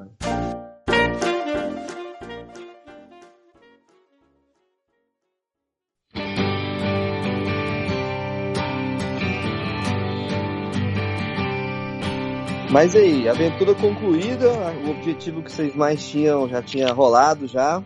Depois vocês estavam pensando em ir pro Senegal, né? E como é que foi a, a fronteira do começo? Vocês falaram que já tava estilo Mad Max, como é que foi a fronteira de saída? O que que rolou? Pois então, cara, a gente já tava quase cantando vitória, não costumo fazer isso, mas eu olhei pro Cainão um belo dia, principalmente depois do trem, né? Depois você passa por uma dessa com tanta história para contar, você acaba, né? Putz, deu tudo certo, maravilha e tal todas as dificuldades que a gente pensou que ia passar na Mauritânia acabou se diluindo em puta de umas histórias que a gente se virou legal. Então a gente já tava assim, porra, cara, metemos um 7 a 0 aqui na Mauritânia e tal. Mas daí na finaleira, né, cara, a gente tinha cruzado para entrar uma fronteira daquele nível que a gente já relatou aqui. E para sair, meu amigo, a gente pegou um carro daqueles, cara, era para, sei lá, seis pessoas, uma caminhonetona, cinco pessoas, uma caminhonetona. Fomos em oito e atrás estava eu e um magrão e duas mulheres bem gordonas, assim. Tinha cabrito no, no, no, teto da caminhonete, tinha gente no teto da caminhonete. Foi um pandemônio. E era por uma estrada que oscilava entre estrada esburacada e praia. Pra você ver, cara, eu nunca tinha saído de um país pela praia, pela areia mesmo, cara. O mar batendo e o cara com, com o pneu ali pertinho da, da água. E aí foi tipo a madrugada do terror, cara. Eu e o Cainão, os dois com renite, espirrando aquele pó todo do trem. Pessoal cara, fechando o vidro, não abre. Porra, isso nossa, aí é o cara, pior. Demoníaco, foi demoníaco. E assim, transporte local na África é bem comum o pessoal colocar três na frente, quatro. Só que isso para trajeto pequeno. Eu nunca tinha passado. Quantas horas foi, Marcão, de viagem? Foi uma longa viagem daquela maneira. Para a galera entender, tinha duas opções. A gente escolheu essa fronteira porque estava mais próximo da cidade que a gente ia para o Senegal, que é Santo Luís. Porque a fronteira mais comum é Rosso, só que não fazia sentido ir para lá. E também na internet, tá falando, a fronteira da Jama é a mais roots, a mais diferente. Ah, vamos é, vamos por essa aí. Acabamos que tomamos no cu, hoje a gente dá risada. Mas foi uma das fronteiras que, olha, a gente saiu com o corpo desconfortável pra caramba, o Marcão falando palavrão, palaio. Olha, foi a primeira vez que eu vi o Marcão puto. Já via os vários tipos de putaço dele, alguns são bem ridículos, mas aquele dia foi um nível assim que eu falei, cara, o Marcão tá realmente raivoso. Pistola. eu tava maluco, cara. Eu, tipo, ninguém entendia se eu fosse falar inglês, então eu ficava bufando bem alto, assim, ó. E aí eles começaram a perceber que tinha um cara que tava se transformando num, sei lá, né, cara, num monstro ali. Eu Incrível. tava muito doido. E tinha um cara magrelo do lado dele, tadinho. O cara já era palito, o cara se tornou um átomo naquele dia. Não, um magrão, coitado, cara. Meu Deus do céu. Mas esse foi o único momento, eu acho que a Mauritânia realmente nos pegou de jeito. Foi na saída do país. Eu me recordo de, de ver as histórias do, do De La Cumbre durante essa, essa jornada. E teve um episódio que foi chocante até, que foi a morte do, dos caras de um bezerro. Tem alguma coisa para comentar, acrescentar nessa história ali? Ah, verdade. O Kainan e eu, a gente estava indo direção ao norte já, para pegar nossa empreitada do trem aí. O pessoal embalou o bezerro dentro de um saco desses de estopa, sabe? Mais forte para é que ele não mijasse, né, nas, nas bagagens que vão no teto da van, né, que a gente tava. E, pô, cara, um calorzão com mais de 40 graus, tinha dois bezerros, um já começou a, a botar a língua para fora no meio do caminho, né, cara? E aí não teve jeito, tentaram reanimar o bichinho, o bichinho agonizando, no meio do nada, numa estrada. O que que, que os cara, que que coube os caras fazer, né? Passaram a lambida no bezerro viraram para Meca, afiaram a faca e mandaram bala, cara. E aí foi na nossa meio que na nossa frente, assim, até filmei lá, fui lá e mostrei. Por mais que a gente saiba como teu bife chega no prato, é meio, é meio complicado, né, cara? Ver ali o, o, bezerrinho sangrando e também daquela forma, né? Porque ele sofreu bastante no, no trajeto ali, com o calor e tal. Então foi, foi foda, assim. Aí o Kainan a gente mostra a vida como ela é, né? E aí acabou que eu, pelo menos, não tive problema nenhum em mostrar isso. Até no começo estava receoso. Mas, pô, o público é muito nota 10, o pessoal respeita pra cacete, assim, o que você tá mostrando. Mas foi realmente chocante. Por mais que eu coma carne e tal, é meio chocante porque, puta que pariu, não precisa, né, cara, o bicho sofrer daquele jeito. Porém, porém, há de se, se pesar o outro lado da história, que uma família que tem um bezerro desse, tem um único método de transporte, esse de colocar em cima de uma van e levar para uma família, isso é uma perda incrível, cara. É uma perda considerável, que não é barato. Vai saber, é o que eles têm para comer aí talvez por um mês, um bezerrinho desse aí carneado, entendeu? Então, assim, ó, eu não julgo, né, cara? A vida deles é muito mais sofrida que a minha. Então, é, é o modo de vida dos caras, tenho que falar. E quando o Marcão subiu os stories, até deixou claro, galera, as imagens são fortes, para não pegar ninguém de surpresa. Vou deixar claro ali, quem quisesse ver, estaria já alertado para ver as imagens. E depois desse momento, a gente foi para um paraíso. A gente não falou da piscininha do Jamal. ah, é verdade, cara. Piscininha do Jamal. Piscininha do Jamal, que, que, é, que, que é? Um piscinão de ramos, assim? Não, tava lá a Luísa Ambiel, tinha um monte de sabonete, eu e o Kainan ficamos lá brincando de pegar sabonete na Mauritânia. Ah, depois da conchinha, nada como o banheiro do Gugu aí, né, cara? Uba, uba, uba é. Piscininha do Jamal é uma cidade. Qual é o nome da cidade? Eu esqueci. É... Tarjit. Tarjit. Tarjit ele tem um oásis que, infelizmente, na nossa momento lá não estava dos melhores. Mas a gente ficou num espaço onde o dono do local chama Jamal. E o atrativo do Jamal não é a comida, não é a tenda. O Jamal tem uma piscininha dos deuses com uma vista que um minha tanque, nossa. Um tanque. É um tanque. Você até esquece que tem lá, você esquece tudo, você só fica na piscina. E foi aquele momento que a gente entrou na água e olhou para aquela montanha e falou: puta que pariu, Marcão. E a gente não tinha pegado o trem, a gente estava se preparando ainda. Mal sabia o quão teto teríamos da partida ali. Então, a piscininha do Jamal. Quem for para Mauritânia, vai lá na piscininha do Jamal que você não vai se arrepender. Vale a pena, pela piscina.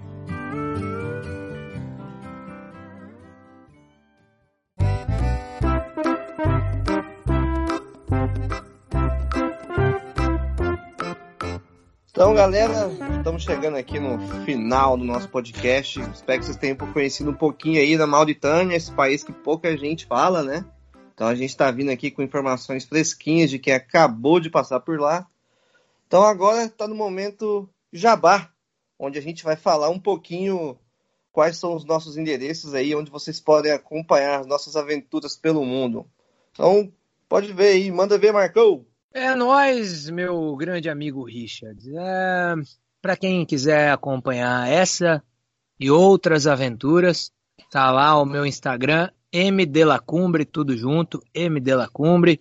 Tô aí em reta final de viagem agora, falando aqui do Senegal, indo para o Marrocos e no final do ano indo para a Patagônia, Argentina, para conduzir mais uma expedição. Então estamos aí com um conteúdo sempre rotativo bastante cultural e, e naturalesco agora com, com a ida para a Argentina, né?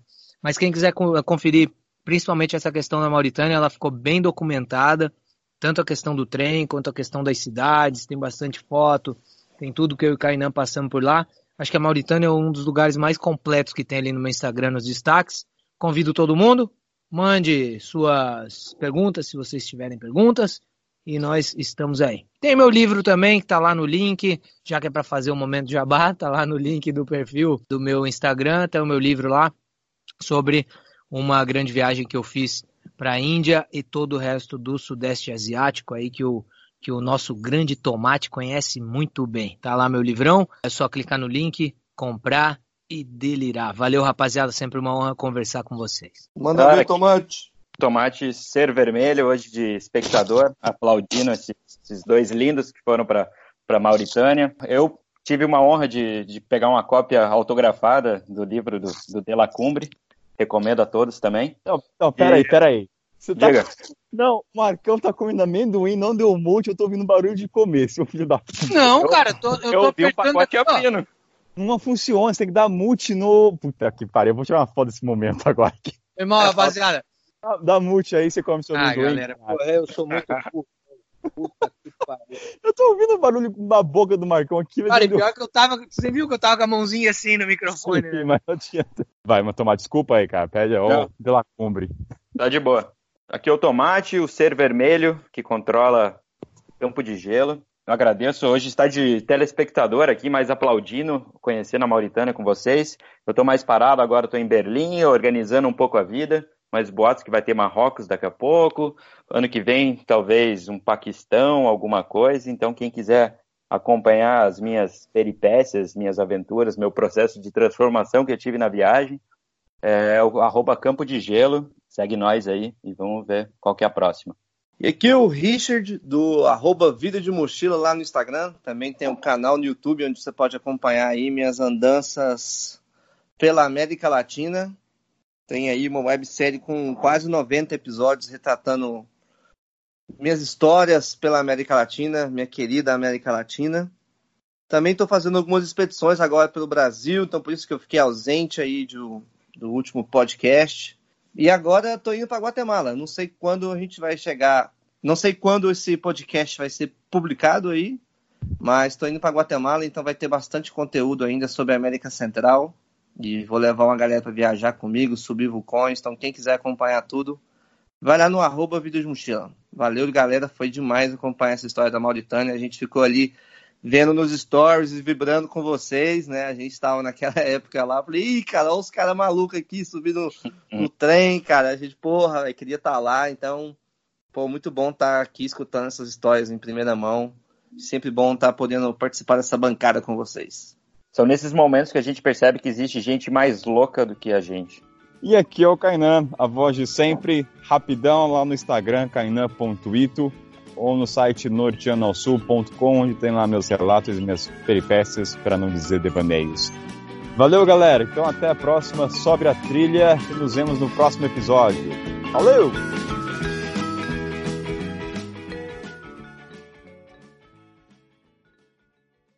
Tá liberado o amendoim ah, agora. Tá liberado, pode tirar o mute agora, filho da puta. Comendo amendoim. Uhul!